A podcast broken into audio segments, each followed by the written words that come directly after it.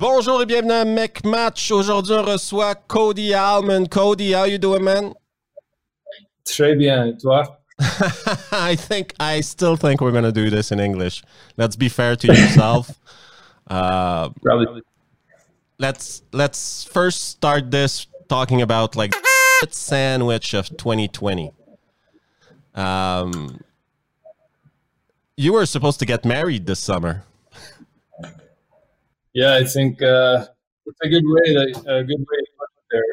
I had a wedding in June, and obviously it was going to be in Italy, and obviously that uh, wasn't possible. We had to for July, and uh, usually I go back to Canada and see my family and my friends in the summer. And uh, with the whole COVID situation, that wasn't possible either. So uh, I've been in Lausanne, but uh, beautiful place to be be quarantined. I have no complaints. There's worse place in the world to spend time than in Lausanne, I think. Absolutely.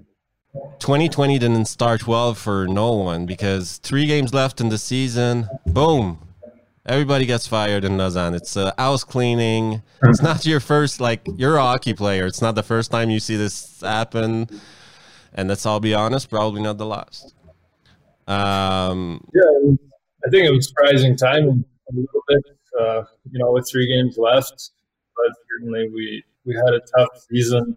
We certainly underachieved. It was frustrating for the fans, for the players, for the organization, but uh, we've cleaned house. We've in a new group, new management, new owners, new coach, everything. So uh, fresh starts, and uh, it's time to turn the page. What's MacTavish's message when he gets be- behind the bench after 47 games? Uh, what's his message to the guys? Um, well, to be honest, with two or three games I didn't play. I was just recovering from a small injury, so I didn't get to, uh, to have any experience with him behind the bench. Um, but obviously, you know, he's a, a bit of a legend in the hockey world. He knows the game very well. He's different types of levels and leagues. Um, he was also the last guy in the NHL to do it without a helmet, which I believe was '97. Pretty Tough to call him. Yeah. There you go. um, but yeah, he's uh, he's a great guy. He actually lived in Kelowna for a while, so I had met him before, and uh, yeah, I look forward to working with him. I was a huge critic of Lausanne last year. Not of the players, not of the staff, not of. I was a critic of the style of play you guys were playing because you started the season playing aggressive. You lost a couple games in a row, and you went back to a more passive uh, style of play that we saw in Bern and that we saw in Lausanne. And I was, I was not angry at the people for choosing this style, this style of play because it has proven to be extremely effective. I was angry at it because it's a bad show. It's not good for the the show for the to grow the game of hockey. You need to be able to give a show to people, and in my opinion, that was a bad system for that. And I looked at the lineup of the nine fo- the top nine forwards of Lausanne last year. None of you are, are at your best when you skate backwards. Yeah, I think that's, that's uh, a good point. I think trap hockey is, I mean, it can be effective at times, but certainly boring to watch and boring to play. You know, we had we had a very strong team. We had a lot of offensive power, and you know, if you have a system like this, it doesn't uh, allow you to to reach potential as a group. But I think we never really found our stride. You know, we were changing lines all the time, changing PPs and PKs, and it was it was a bit of a messy year. Um, think we were all disappointed, and we wanted to kind of redeem ourselves in the playoffs. And obviously, we didn't get that opportunity. But uh, it's a great group of guys here. I don't think I've ever I've ever seen a group that's worked as hard as this group does, and without any sort of push. Really, uh, you know, just self motivated. And uh, yeah, a great group. I think we were missing little bit of the fun part of the game last year, and I think that that reflected on the ice as well. But uh, you know, like I said, we have, fresh start. We have cleaned house, new, new everything here. So we're trying to kind of build a new culture. Uh, looking forward to next year. I highly doubt that MacTavish is going to play a 3 2 trap in neutral zone. Uh, it, definitely not his style of coaching. Definitely not the kind of guy who's going to do that. I think you guys are better sharpen your skates because you're going to be forechecking like crazy next season. I think so too. I think that's uh, well how we need to play. I'm a believer in, in being aggressive and and uh, certainly we have incredible two goalies in that. So the defensive side of the game extremely important, but you know you don't need to worry about it if you're in no zone, and we have a lot of offensive power that we need to utilize. So uh, I think it'll be an exciting year, of hockey, and uh, looking forward to it. I think I think a lot of guys. Nobody ever wishes p- people get fired. That's not the way it works. Guys lose their job for many reasons. In this case, I'm pretty sure it, it had a lot to do with the fact that there was just a new ownership group coming in and they wanted their people in key positions, and that that's just part of the game. But guys are always excited when, oh, we're gonna skate, we're gonna we're gonna we're we're gonna play a game where we need to have the puck, where we need to get the puck quick, keep the puck, play the puck crash the net. These these are much easier things to teach players than to teach them to skate backwards and to control the pace of the game, which is often counter instinctive for players. Yeah, I think it's easy to forget the fundamentals. You know, you can make things complicated and try all these styles and systems, and ultimately, it's about possession. It's about scoring goals. And certainly, you want to have a system that will promote that. And certainly, I believe that we have we have a group of guys that can put the puck in the net and can make plays and can play with the puck. And uh, it's also a big part of the reason that I signed that. Because I, I like the way that they played. They they played fast. They played with the puck. You know, they supported each other. They had to be very active in the own zone. Um, you know, things like this. So I think we'll see a lot, a lot more of that coming up this season. Are you gonna have a better season next year than you had last year? What's the uh, what's the objective for yourself?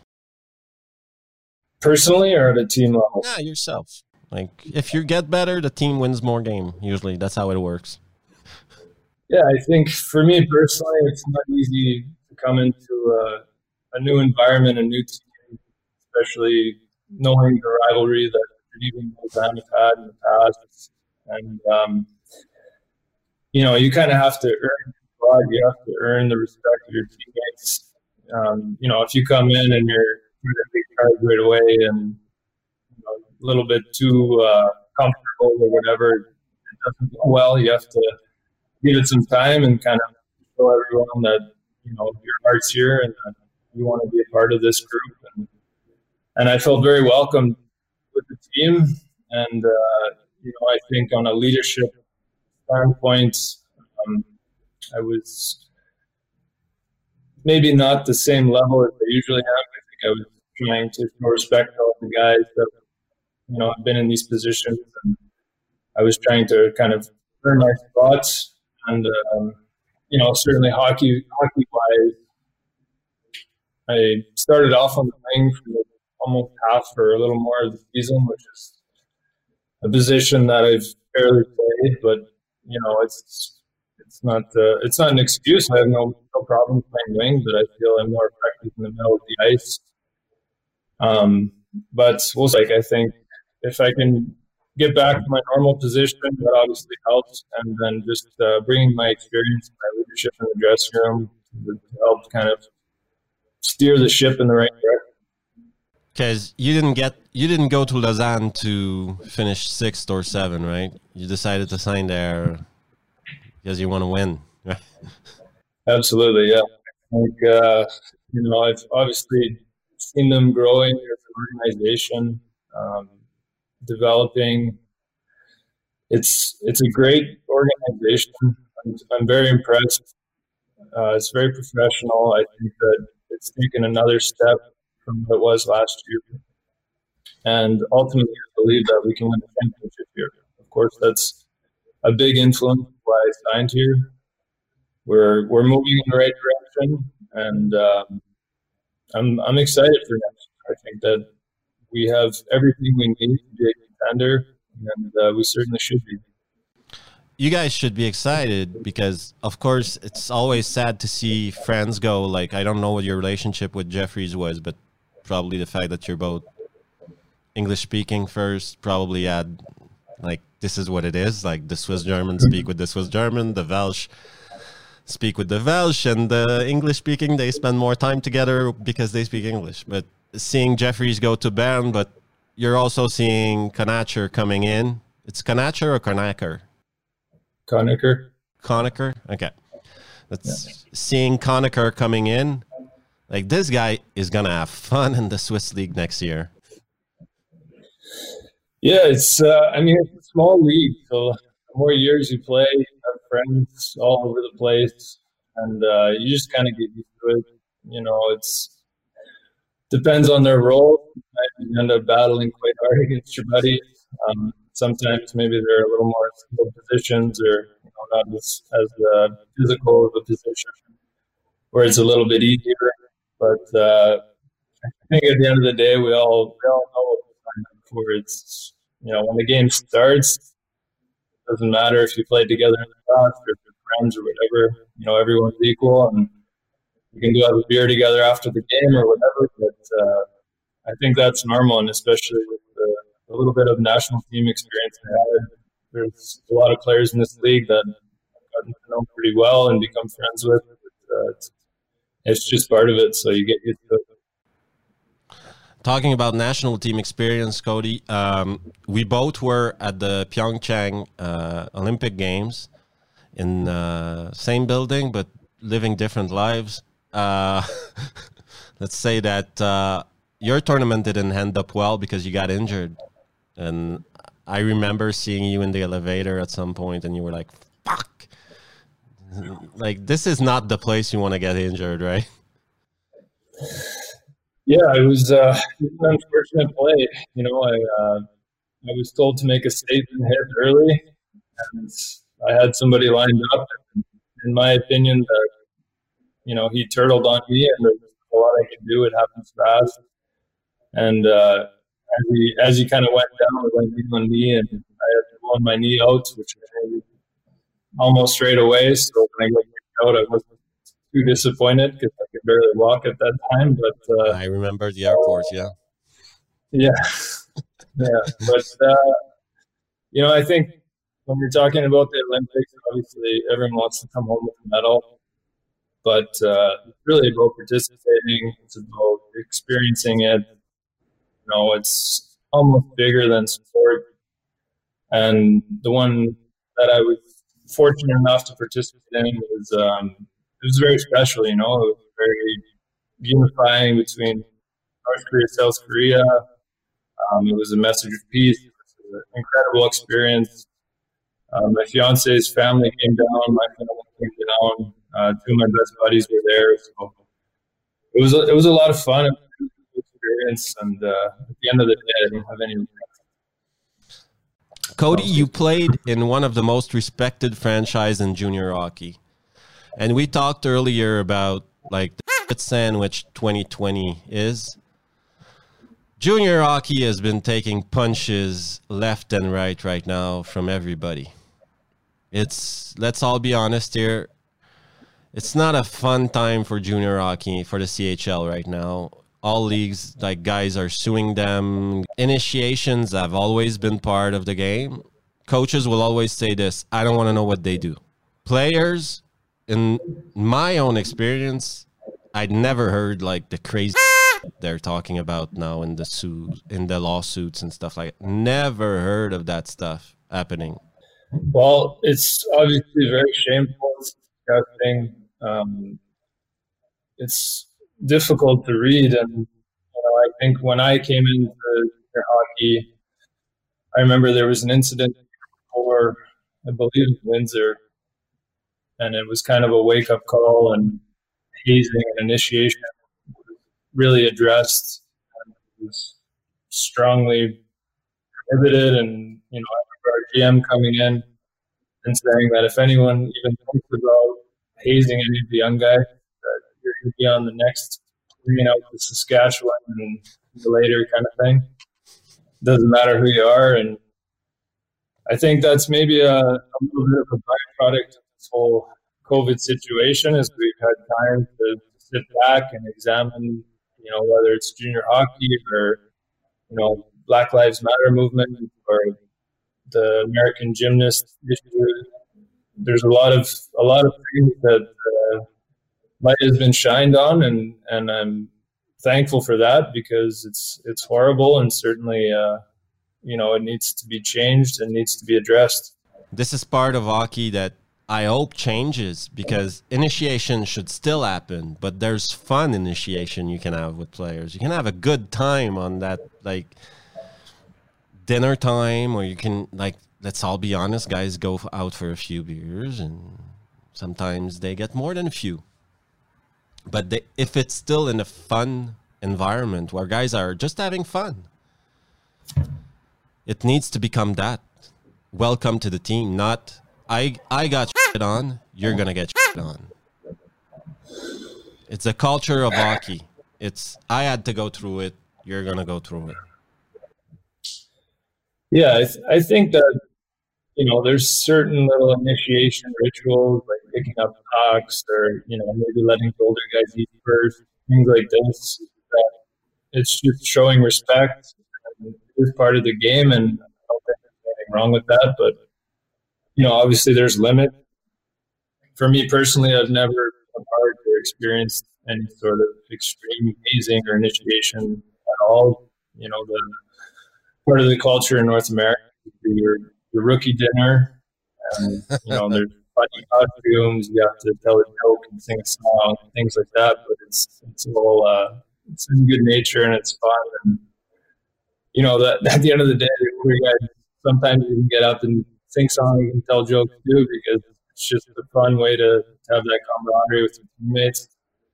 And when you look back, if your career goes on, there's some of the most special moments. You know, you think of your, your rookie party, and it's, it's it was great. It was a great experience. Fun stories. I had one in the AHL, I had one in the NHL, and it's not uh, it's not really part of the culture, but uh, it's it's a good moment, and that's how it should be recognized. And obviously, the, the situation that's going on going on that had been going on. Major junior is horrible, and uh, I think it's important that we acknowledge it and uh, address that situation. Just needs to change. Coaches needs to get involved. Just tell their players, don't do it. That's it. Yeah, and there's a there's a support system now too. You have, um, I think every month, maybe every two weeks. I can't really remember, but you have meetings. We had a pastor come in they provide a lot of opportunity for you to, you know, if there's any issues with your billet family or outside of hockey or initiation or whatever, but there's there's a platform of people that you can talk to, and it's very regulated and very safe. So I think now that, to my knowledge, doesn't exist, but certainly that was something that was a part of hockey and probably is a part of a lot of sports still, and and needs to be changed.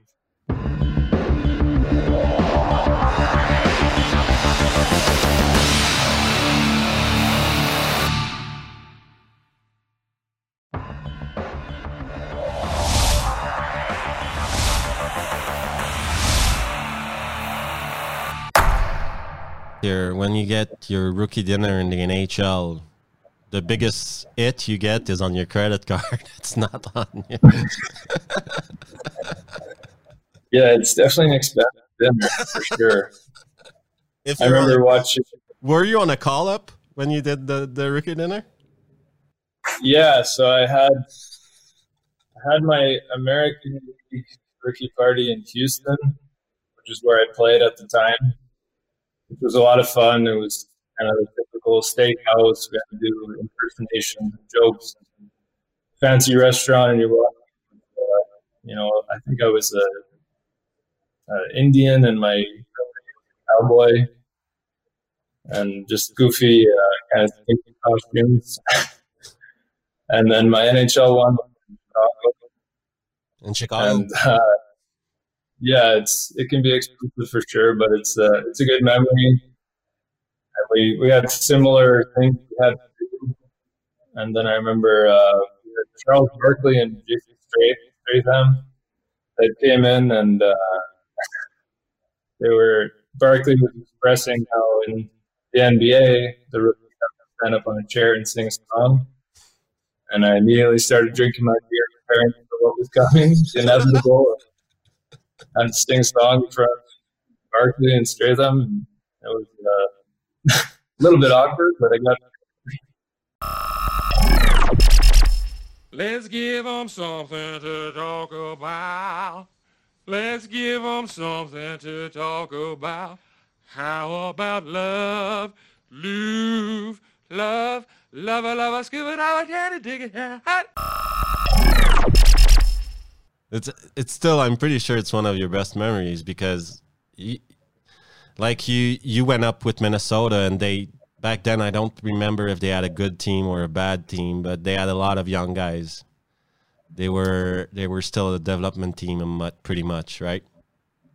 Yeah, my first year they weren't very good, and then they they progressed. My last two years, I was up and down, especially my last year, um, a lot. But I got to spend time there, and it is it's a it's a great memory. You know, it's it's crazy when you're playing pro level how fast it goes by. All the guys say it, but uh, it's true. It's just on fast forward, and all of a sudden they're just memories. So little moments like that are, are great little mementos to hold on to places in the NHL are expensive, but not not money wise, but physically wise and psychologically. Like your head and your body needs to be at the same place at the same time, and you need to be good. In the NHL, you need to be good every day, 82 days a year, plus practices, plus off uh, ice. It's a very demanding job. Like pro guys who do it for five, ten years, it's a tough job. Talent is not enough. Yeah, it is. It is very stressful for sure. I think there's different situations. Uh, you know, if you're a young guy in the NHL now, it's quite a bit different. They're kind of putting all the money into the top guys, and they're giving the young guys opportunity and of rotating through young guys. In my era, it wasn't uh, like this. So you were earning every single day. You had a bad practice, and I'm walking around, you were kind of scared, waiting for that finger, come on over here, I can speak to you, kind of thing. Um, but it, it is tough, and I don't think it's a well, it's changed, but in my era, I don't think it was a great system for players that were kind of maybe bubble players to develop or to reach their potentials because you knew going into a game that you had a bad player, you had a you're probably getting on a plane after the game and heading back to the HL and uh, you know it's not, not easy to, to play with this kind of mindset. And for me personally, you know, I uh, I was put into some tough situations um, with opportunity, you know, time on ice and, and with uh, line mates some games. You know, I was paired up with uh, John Scott and Derek Boogaard, and you know, to go out there and score a goal. it's not I mean, they're great at what they do, and they're not there to score goals. I can tell you that right now. no, no. If you give them the puck, it's not coming back. well, you know, it's probably gonna go in the corner zone, so you know where it's going. But uh, yeah, it wasn't it wasn't always easy, but at the same time, it's such a special experience. When you do have those good games, and those good special moments are uh, maybe a little bit more meaningful you, like you said, you were you were what we call what they call in the NHL a bubble player, but you were also there's what I call a tag. If you're not a first rounder, you don't get those chances on the first and second line the first few years. If you're a second, third, you were drafted fifth round. It's hard to get first line, uh, first and second line ice time if you're drafted in the fifth round when you know that only the year you were drafted, four other guys were drafted before you. Makes it very Yeah, hard to get those opportunities. It is. It is very hard. I mean, at the end of the day, it's definitely a political side to everything. So, you know, if you're a GM or assistant GM or scout and you select this player and he doesn't pan out, that affects job. So it makes sense that they want to give these guys more opportunities to protect themselves as well. Um, and that's just part, it sucks, but it's part of the business. And the reality is that there's a lot of players in Europe that are better than players in the NHL. And maybe that's taboo, but it's accurate. Um, you know, the has, top players it has nothing to do with talent. Playing in the No, NHL, if you're not on the first two lines, uh, talent has nothing to do. You need to fit the NHL type of players that play third and fourth line. Absolutely. Marc Arcobello or Dustin Jeffries are better than fourth line player in the NHL. They just don't have the physique and they don't play that type of game. You need to play a very specific type of game to play on the third and fourth line in the NHL now. They still haven't gotten to the point like let's play games and win or lose 7 to 6. That's not the point of the game right now, so Yeah, and and in reality, sometimes the third line is what makes the difference in the playoffs and. It's you know the first two lines sometimes cancel each other out, and the third line a lot of times go out and shut down the top line, and you know they can contribute offensively. That's usually what makes the difference. So they're very important roles. It's it's part of the game. You there's timing, there's opportunity, there's being in the right organization, um, and it's normal. A lot of players go through it. I feel that you know I had uh, three years and I came over to at a young age at 23. Um, I think I was criticized a little bit for coming over as early as I did, but uh, you know I always wanted to put a position to be the best player that I can. And sitting on a fourth line and and dumping the puck in wasn't making me a better player. So I wanted to come here and, and try to continue to develop. And, and I think I made a great decision.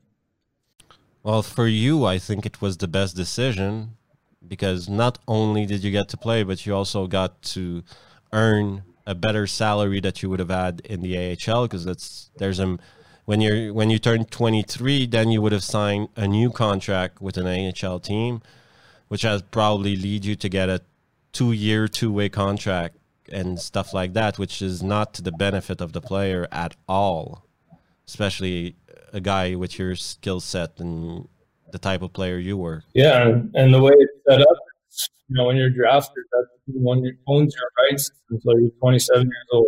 So if if you can't get traded, or, you, know, you can't get an opportunity in the organization, you're, you're stuck a little bit, and it happens to a lot of players. And I think that's also why you see these European leagues developing so much, getting so much better, and the salaries rising as well because there's a lot of really, really talented, good players that maybe they're in the wrong organization. They, you know, they don't have the right timing to make it in the NHL or whatever the situation is, but they come to Europe and they're able to make a great salary, have a great, have a great lifestyle, and uh, you know, it's incredible hockey. And I think Switzerland, outside of the NHL, I would argue it all around is the best league. I think uh, lifestyle wise, salary wise, the competitiveness of the league, um, the fans, the facilities, incredible place to play, and uh, I'm really happy to be here. Cody, the the thing is that you played with some of the best player of your generation when you played junior. Some of those guys are having incredible career. I'm talking about Jamie Benn, who's having a Hall of Fame career practic- practically. Uh, Backlund in Calgary, who's been there since he's been there. Um, Tyler Myers, who's now in uh, in Winnipeg, and who's been also like one of the top defensemen uh, in the league for years. That was a pretty good junior team, man. Tyson Barrie, That, the list goes on and on. Uh, Yeah, Cody think, uh, Long, who plays in Austria last year. Um, Colin Long, yeah, he's their captain last year there. Um, yeah, it's an incredible group of guys. I can't give enough praise to that organization. Uh, they, really develop you not as a player, but as a person. You know, if you're a, a hot dog, if you're, you know, putting yourself above anything like this, you're off to Saskatchewan kind of thing. That's that's how they roll there. You're gonna kind of play along, and you're either part of the team, or or you're, you're not uh, welcome into the group.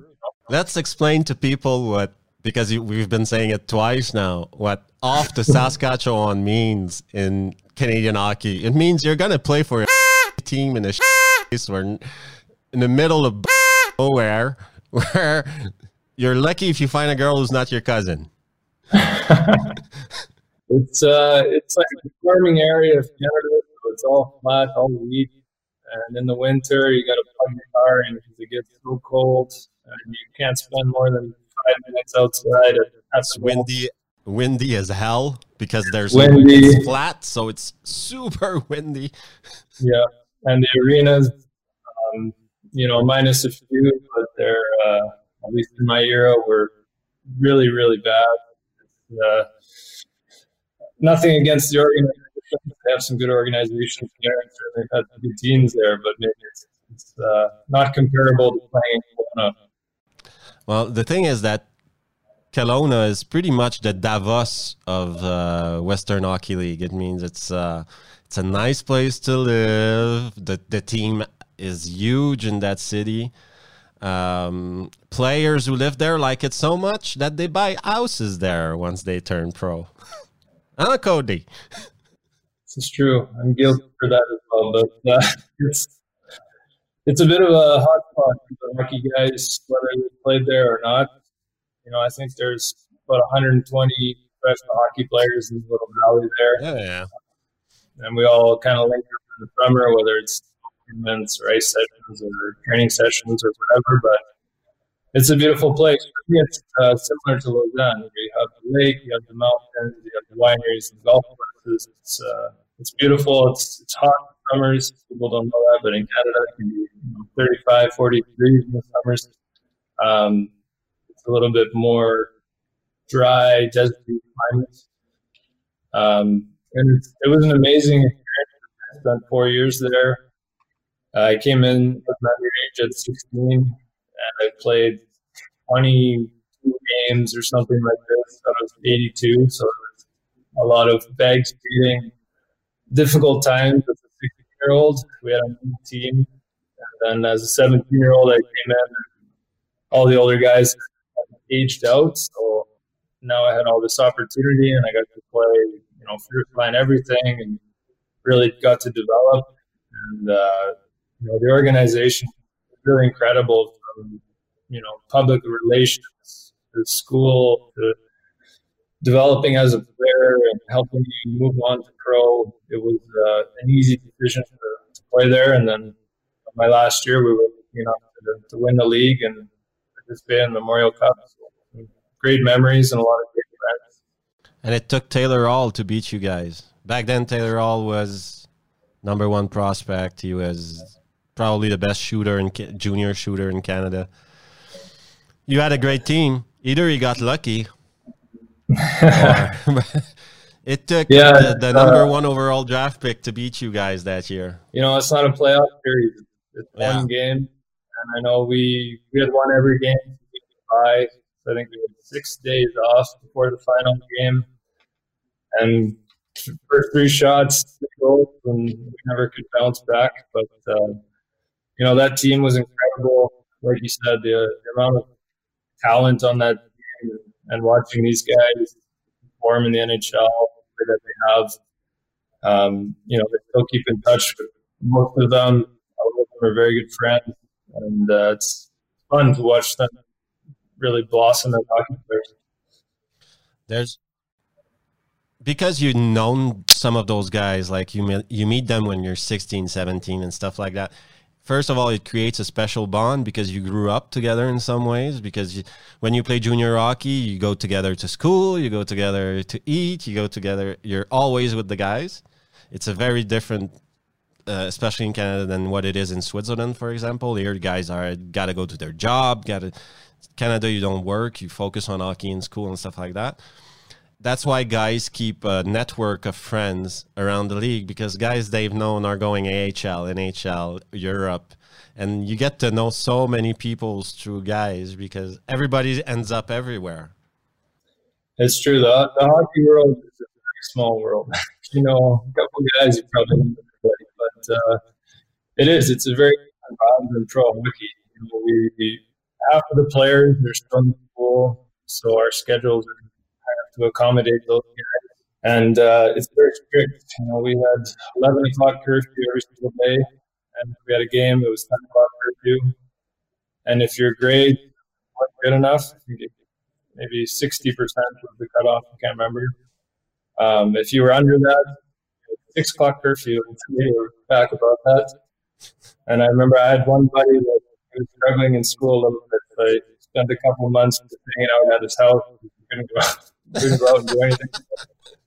Um, you know, I, I never fell into that category, fortunately, but um, it is. It's a very cool experience. We spent a lot of time together. The travel is uh, is difficult, especially in the west. Yeah, yeah. You can your bus rides easily can be eight hours. If you're going out east to Saskatchewan, it can be 25 hours. You know, there's days where you get back five, six in the morning, and you have to be at school at eight o'clock. So it's uh, it's very difficult. It's not easy, but I think it builds character and, and like it builds relationships that last a lifetime. Because I think West, the further team is Prince Albert or maybe Vancouver, one of those two. And East, it's Regi- uh, Regina, right? Yeah, yeah, that would be right. for Switzerland, it's like you have to play one game in Moscow and one game in Barcelona. That's pretty yeah, much the the, the, the yeah, gap of distance between those two cities. Yeah, it's true. They've uh, adapted the schedule a little bit. I think yeah. they did in the middle of their career where we only go out east uh, once a year, I believe. Um, but but you know, even in your division, Kelowna teams in our division were eight hour bus ride, bus ride. So, I mean, there is a lot of travel. You spend a on the bus. You know, as a 16 year old, so even harder because sharing a seat with somebody. And, you know, we had one trip where we went out east, 25 hour bus ride. And it was right before Christmas. So everyone had extra suitcases because they go home right after. So we sit there for 25 hours sharing, sharing a double seat with another guy with a bag in your feet. And, I don't know. It's uh, it's tough. It's a challenge, but uh, a lot of good memories. So every time a guy complains in Switzerland that you're coming back from Davos in a four and a half hour bus ride, you're like, yeah, real tough. Yeah, double decker bus. Yeah, it's uh, it's definitely easier, but if you have a game the next. Yeah, it's it's, it's crazy. I've yeah. talked to coaches and stuff like that. They don't get the back to back, like playing Geneva on Friday and Davos on Saturday they they don't see the how they can schedule that kind of stuff. But it's part of something that the the, the league needs to change, obviously. Yeah, I would think you know maybe some sort of system where you go out and you can get two games while you're out there back to back games. I think it would be exciting for the fans. You, have this maybe more heated rivalry, kind of a mini playoff situation. Back to back games against the team is always a uh, it's tough. There's it gets heated and there's emotion from the previous game, but uh, it could be exciting for the fans and, and, a lot easier for for the travel and for the players. But uh, we'll see. Cody, every guy I get an interview, uh, I always give them 30 seconds at the end of the interview to say a few words to the fans of uh, Lausanne as a very uh, active fan base who loves their team, who invited you into their arms when you joined Lausanne after playing for Geneva. So I'll, I'll give you a few. Take your time and tell them hi, and you do what you got to do. well, I know uh. Maybe there was a little bit of, tension when they heard I was being changed. Uh, you know, I never grew up in Switzerland.